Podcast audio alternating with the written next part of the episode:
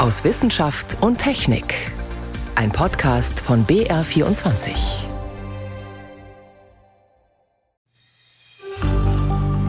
Wir haben gestern Abend die Information bekommen, dass ein Mitarbeiter aus der Zentrale hier in Stockdorf positiv auf den Coronavirus getestet worden ist. Ein ganz, ganz neues Virus, wo es noch keine Immunität gibt bei Menschen. Das ist immer gefährlicher. Und nach den ersten Daten jetzt aus China sind bis zu 20 Prozent der Patienten mit schweren Infektionen. Ich darf Ihnen sagen, dass wir die Lage sehr ernst nehmen, aber wir sind auch gut vorbereitet. So hat es geklungen bei den Politikerinnen, Betroffenen und Wissenschaftlern vor drei Jahren. Fast auf den Tag genau ist der Patient 1 in eine Münchner Klinik gekommen, also der erste Corona-Fall in Deutschland. Wir blicken leicht zurück und fragen, was heute anders wäre, wenn das nächste Virus kommt. Außerdem geht es um die Frage, wie man verhüten kann. Am Schluss haben wir einen bislang unentdeckten Bewohner Bayerns. Nur so viel schon, er ist 154 Millionen Jahre alt, konnte fliegen und war ein Saurier. Aber zuerst unter unseren Füßen, im Kern der Erde, da ist eh schon die Hölle los. Und jetzt hält angeblich auch noch der Erdkern an. Was bedeutet das für uns? Nur einige unserer Themen. Stefan Geier ist am Mikrofon. Wenn man sich die Erde so groß wie einen Pfirsich vorstellt, dann ist die Erdkruste gerade mal so dick wie die Haut.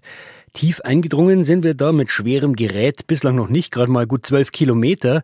Dabei ist das da unten ein sehr spannendes und komplexes Gebilde. Ganz in der Mitte, gut 5000 Kilometer tief, geht's los, ist der feste Erdkern, außenrum eine flüssige Schicht aus waberndem, extrem heißen Material. Und das Ganze ist so groß wie der Pluto. Und der Kern im Innersten dreht sich. Wissenschaftler haben jetzt entdeckt, der Kern der Erde wird aber immer langsamer. Ja, und jetzt? Das konnte ich vor der Sendung Monika Korte fragen. Sie ist Geophysikerin am Deutschen Geoforschungszentrum in Potsdam. Und ich wollte erst mal wissen, jetzt haben wir den Klimawandel, wir haben Energie und viele andere Probleme. Und jetzt bleibt auch noch der Erdkern stehen?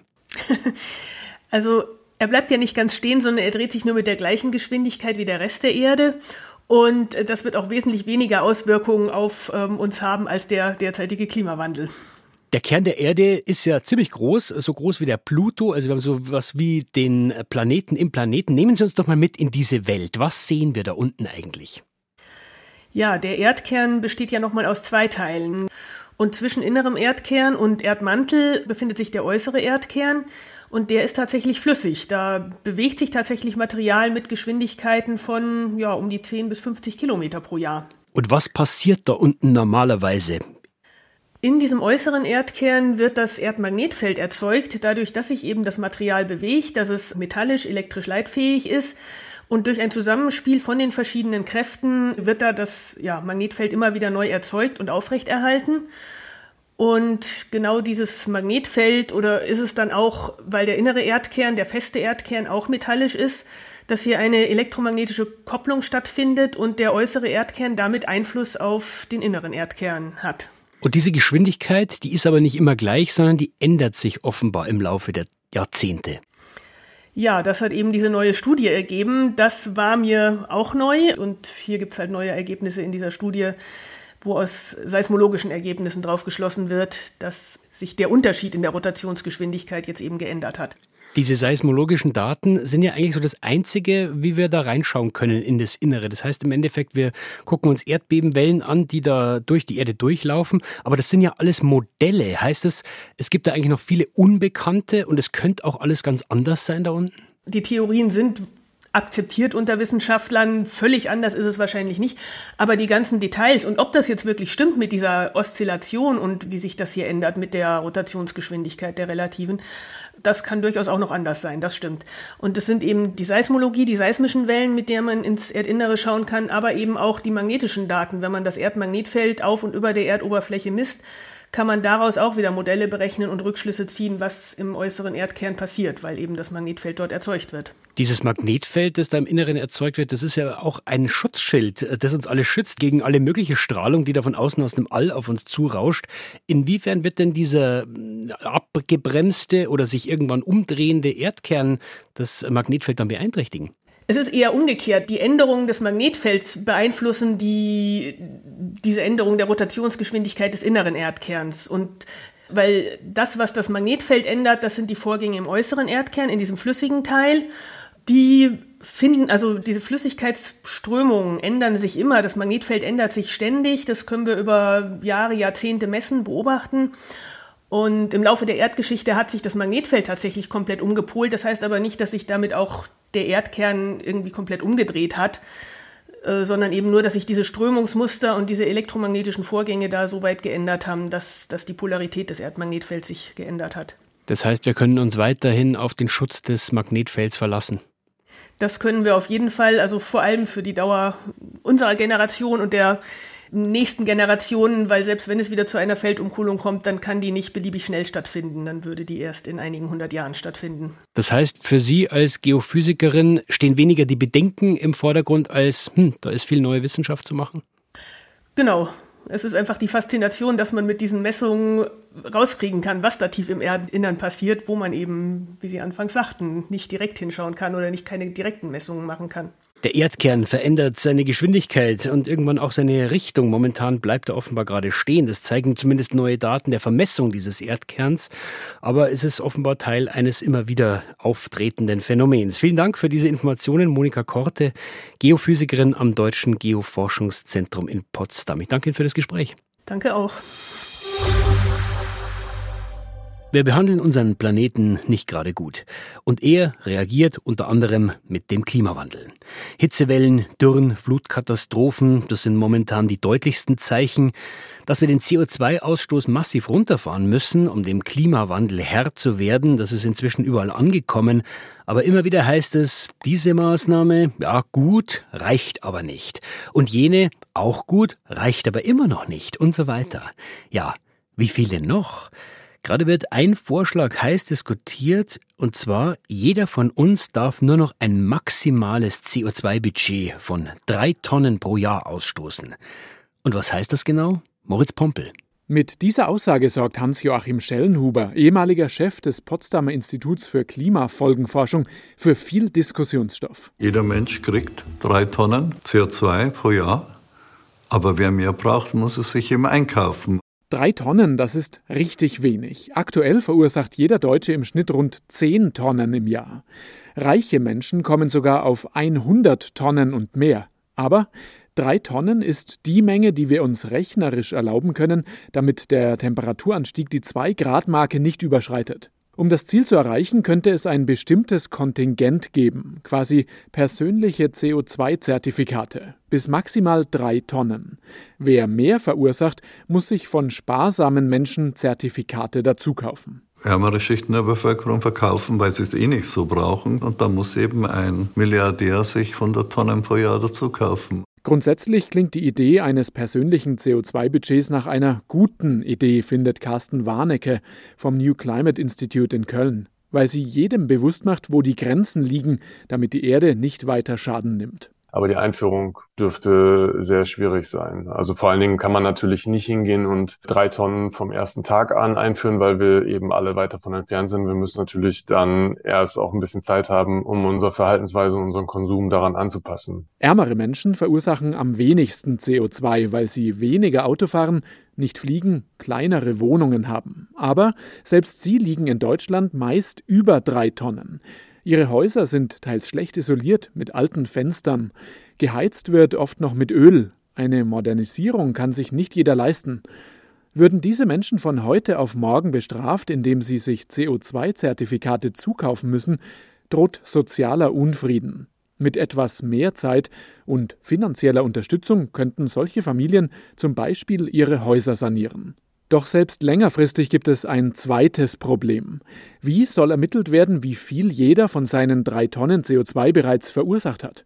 Es bräuchte eine totale Kontrolle. Theoretisch müsste jeder Konsum, jede Dienstleistung, die ich in Anspruch nehme, müsste ein zweites Preisschild bekommen, was der CO2-Gehalt ist. Und theoretisch bräuchte ich eine zweite Kreditkarte, die ich jedes Mal zücken muss, wenn ich irgendwas kaufe, wo dann von meinem CO2-Budget abgebucht wird. Deshalb lehnt auch Bundeswirtschaftsminister Robert Habeck von den Grünen ein individuelles Budget ab. Er setzt stattdessen auf den Ausbau der Erneuerbaren, auf Gebäudesanierungen und die Produkte, die klimaschädlich produziert werden, müssen halt teurer werden und sich dadurch verändern. Das ist zum Beispiel auch das Ziel des CO2-Preises, der seit zwei Jahren für Benzin, Diesel oder Gas anfällt. Denkbar wäre auch für Produkte eine Art Klimasteuer, ähnlich der Mehrwertsteuer.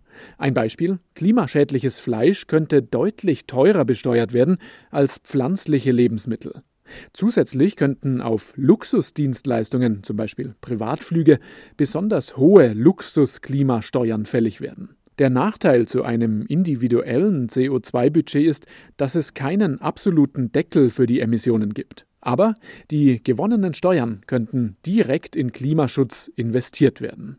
Was würde ein individuelles CO2-Budget bringen? Ein Beitrag war das von Moritz Pompel. Sie hören BR 24 am Sonntag aus Wissenschaft und Technik, heute mit Stefan Geier.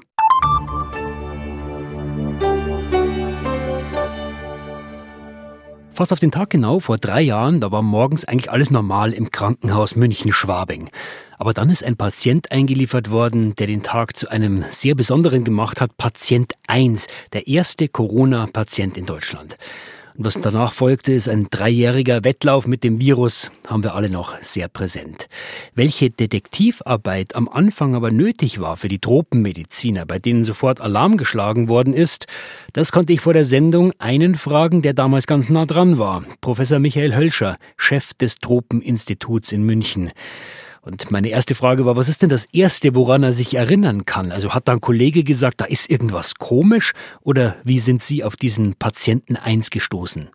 Ich war am ganz anderen Ende der Welt. Ich war in Ghana auf einer Konferenz und bin gerade aus dem Flieger gestiegen. Da rief mich meine Oberärztin an und hat gesagt, ja, Michael, ich glaube, wir haben einen Corona-Patienten. Und dann habe ich gesagt, okay, ich drehe um und komme zurück und war dann einen Tag später in München.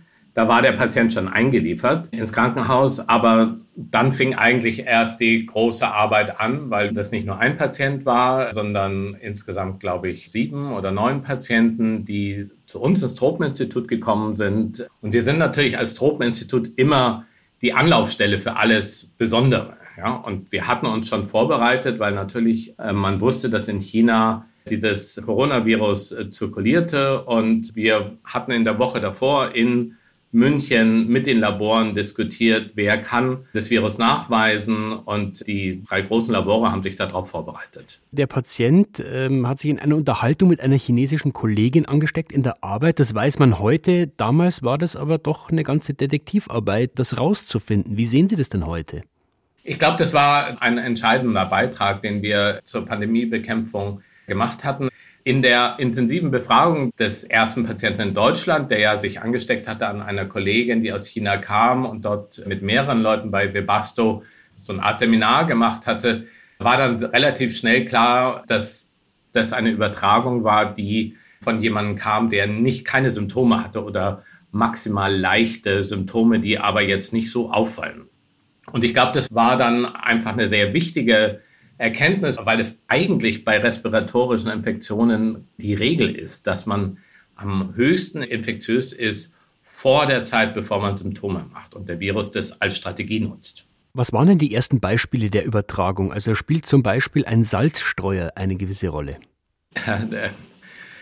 Zu Beginn der Pandemie weiß man natürlich nicht, wie die Übertragung ist. Da ähm, greift man dann auf Erfahrungen zum Beispiel bei Grippe zurück und denkt sich, okay, auch eine Übertragung durch eine Schmierinfektion, also sozusagen durch Hände, könnte möglich sein. Und deswegen haben wir ja auch am Anfang alle wie verrückt uns die Hände desinfiziert. Im Verlauf einer Pandemie kriegt man oder Epidemie lernt man dann sehr viel mehr. Und äh, heute wissen wir, dass ein Salzsteuer keine Rolle spielt. Ja? Also eine Übertragung über Händekontakt oder Schmierinfektion ist eher sehr unwahrscheinlich und das rein die Aerosolübertragung das Wichtige. Sie sind Truppenmediziner, Infektionsmediziner. Sie haben vieles gesehen und sind auch einiges gewohnt, könnte ich mir vorstellen. An welcher Stelle dieser Detektivarbeit hatten Sie denn selber Angst? Naja, also die ersten Wochen hat man dann schon irgendwie auch ein bisschen Angst gehabt, als der Lockdown war und man dann in München mit einer Sondergenehmigung über komplett leere Straßen gefahren ist. Da kam man sich schon so ein bisschen vor wie in einem schlechten Film. Aber ich glaube, wir haben es richtig gemacht. Natürlich sind einige der Sachen, die wir heute retrospektiv uns anschauen, vielleicht übertrieben gewesen, aber man weiß ja nicht, wie das Virus, wie es sich überträgt, wie schlimm es ist, wie gefährlich es ist. Und meine Sorge ist, dass wir dadurch, dass wir das jetzt bewerten, dass wir zu viel gemacht haben bei der nächsten Pandemie, vielleicht zu locker damit umgehen. Was daraus gefolgt ist, ähm, ist ja auch eine beispiellose Welle an Forschung gewesen. Was ist denn für Sie die Erkenntnis aus all dem, was die Wissenschaft daraus gemacht hat, wie sie reagiert hat, wie sie vorangekommen ist? Ich glaube, die große Erkenntnis ist, dass wir es schaffen, jetzt in sehr kurzer Zeit einen Impfstoff zu entwickeln, dass der sicher ist und dass wir damit wirklich eine Pandemie auch abschwächen können. Ja, wir haben ja auch gesehen, man kann sie nicht in der Ausbreitung massiv reduzieren, aber man kann zumindest die Auswirkungen und den Übergang in die Endemie massiv beschleunigen. Heute vor drei Jahren ist der erste deutsche Corona-Patient in eine Münchner Klinik eingeliefert worden. Über die Detektivarbeit danach und wie das die Forschung auch verändert hat, das waren Erinnerungen und Einschätzungen von Michael Hölscher. Er ist Chef des Tropeninstituts in München. Herr Hölscher, ich danke Ihnen für das Gespräch. Ja, vielen herzlichen Dank auch. Antibabypille, Spirale, Hormonstäbchen, Diaphragma, Verhütung, das ist nach wie vor meistens Frauensache. Es gibt viele verschiedene Methoden, manche funktionieren besser, manche schlechter, aber die Nebenwirkungen, die bleiben immer bei den Frauen hängen. Und Verhütung für den Mann, Kondome, klar, auch viel genutzt, aber nicht hundertprozentig zuverlässig. Eine aktuelle Studie weckt jetzt die Hoffnung auf ein besseres Verhütungsmittel für Männer. Susi Weichselbaumer erklärt, was dahinter steckt. Ovales Köpfchen, ruderndes Schwänzchen und Vollgas Richtung Eizelle. Mit 17 Kilometern pro Stunde ist ein Spermium im Durchschnitt unterwegs. Einzelne schaffen Spitzengeschwindigkeiten von 50 km/h. Aber nur eins macht das Rennen falsch. Die Konkurrenz ist groß. Pro Milliliter Samenerguss sind es gut über 80 Millionen Spermien. Womöglich kommt aber auch gar keins an beim Ei. Garantieren könnte das eine neue Verhütungsmethode. Wir haben ein Verfahren entdeckt, mit dem wir die Spermien kurz vor der Eizelle ausbremsen können erklärt Maximilian Lyon. Er ist Reproduktionsmediziner an der Washington University in St. Louis. Zusammen mit Kolleginnen und Kollegen aus den USA und Belgien hat er in einer Studie herausgefunden, Spermien haben einen bestimmten Kanal, um Kaliumionen zu transportieren. Den können wir jetzt mit einer chemischen Substanz blockieren und damit das Spermium unfruchtbar machen. VU 054610 heißt eben dieser Hemmstoff.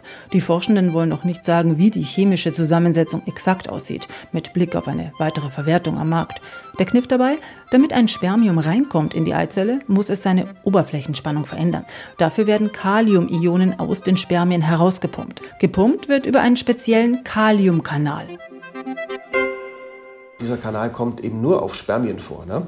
Deswegen würde er auch natürlich ein wunderbares Ziel sein für ein Verhütungsmittel der Zukunft. Das wäre das wirklich fundamental Neue dran erklärt Mediziner Arthur Meyerhofer vom Biomedizinischen Zentrum der Universität München.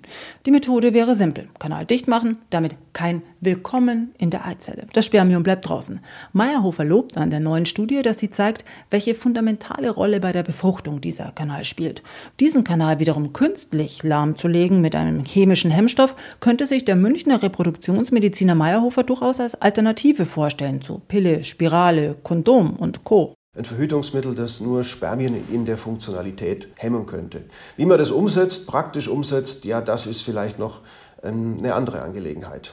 Wir sagen, es steckt noch reichlich Arbeit drin. Das glaubt auch Timo Strünker. Er ist Professor für regenerative Biomedizin an der Universität Münster. Bisher fanden Tests an menschlichen Spermien im Labor statt.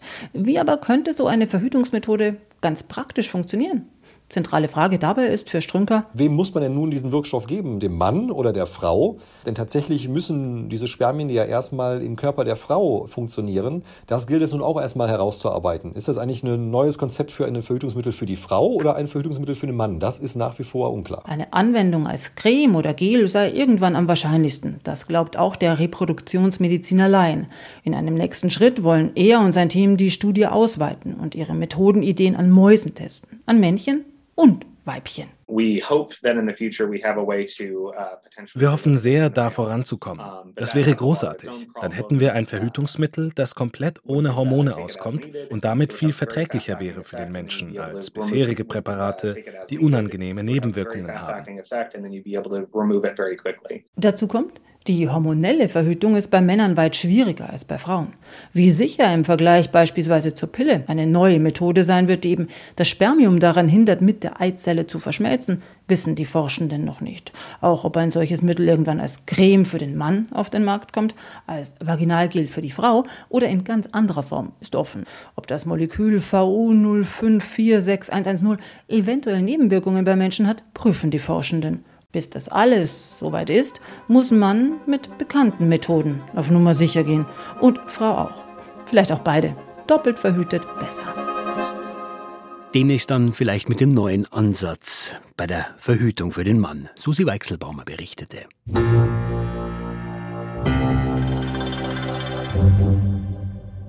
Wer hat in Oberfranken gelebt, lange bevor es Oberfranken überhaupt gegeben hat? Nämlich vor 154 Millionen Jahren. Wenn man das herausfinden will, dann muss man viel Geduld haben und viel Glück. Und genau das hatten Forschende in der Nähe von Bamberg. Die haben nämlich einen Flugsaurier entdeckt, den so noch niemand gefunden hat. Florian Falzeder. Ein sehr ungewöhnliches Tier hat vor Jahrmillionen in der Gegend um das heutige Bamberg seine Flügel ausgebreitet. Ungefähr so groß wie ein ausgewachsener Rabe war der Balaenognathus moiseri. So heißt der Flugsaurier, den ein Forscherteam aus Deutschland, Großbritannien und Mexiko nach jahrelangen Untersuchungen jetzt vorgestellt hat. Was die neu entdeckte Art so besonders macht, erklärt Oliver Wings vom Naturkundemuseum Bamberg. Dort ist das Fossil heute zu sehen. Also das sind insgesamt über 480 Zähne, die das Tier hatte. Und diese Zähne sind also sehr schmal, vorne ein bisschen verdickt. Und ja, die Frage ist halt, was hat das Tier damit gemacht? Gefressen, vermuten die Forscher. Und zwar so ähnlich, wie es heute noch viele Wale tun. Also es funktioniert ja wie so ein Sieb. Die nehmen das ganze Maul voll mit Wasser, inklusive der kleinen Organismen im Wasser, also meistens irgendwie kleine Ruderfußkrebschen. Und dann drücken die das Wasser mit der Zunge raus aus dem Schnabel und ja, die Nahrung bleibt drin und kann dann runtergeschluckt werden. Eine absolut unübliche Fresstechnik, die der Flugsaurier offenbar beherrschte.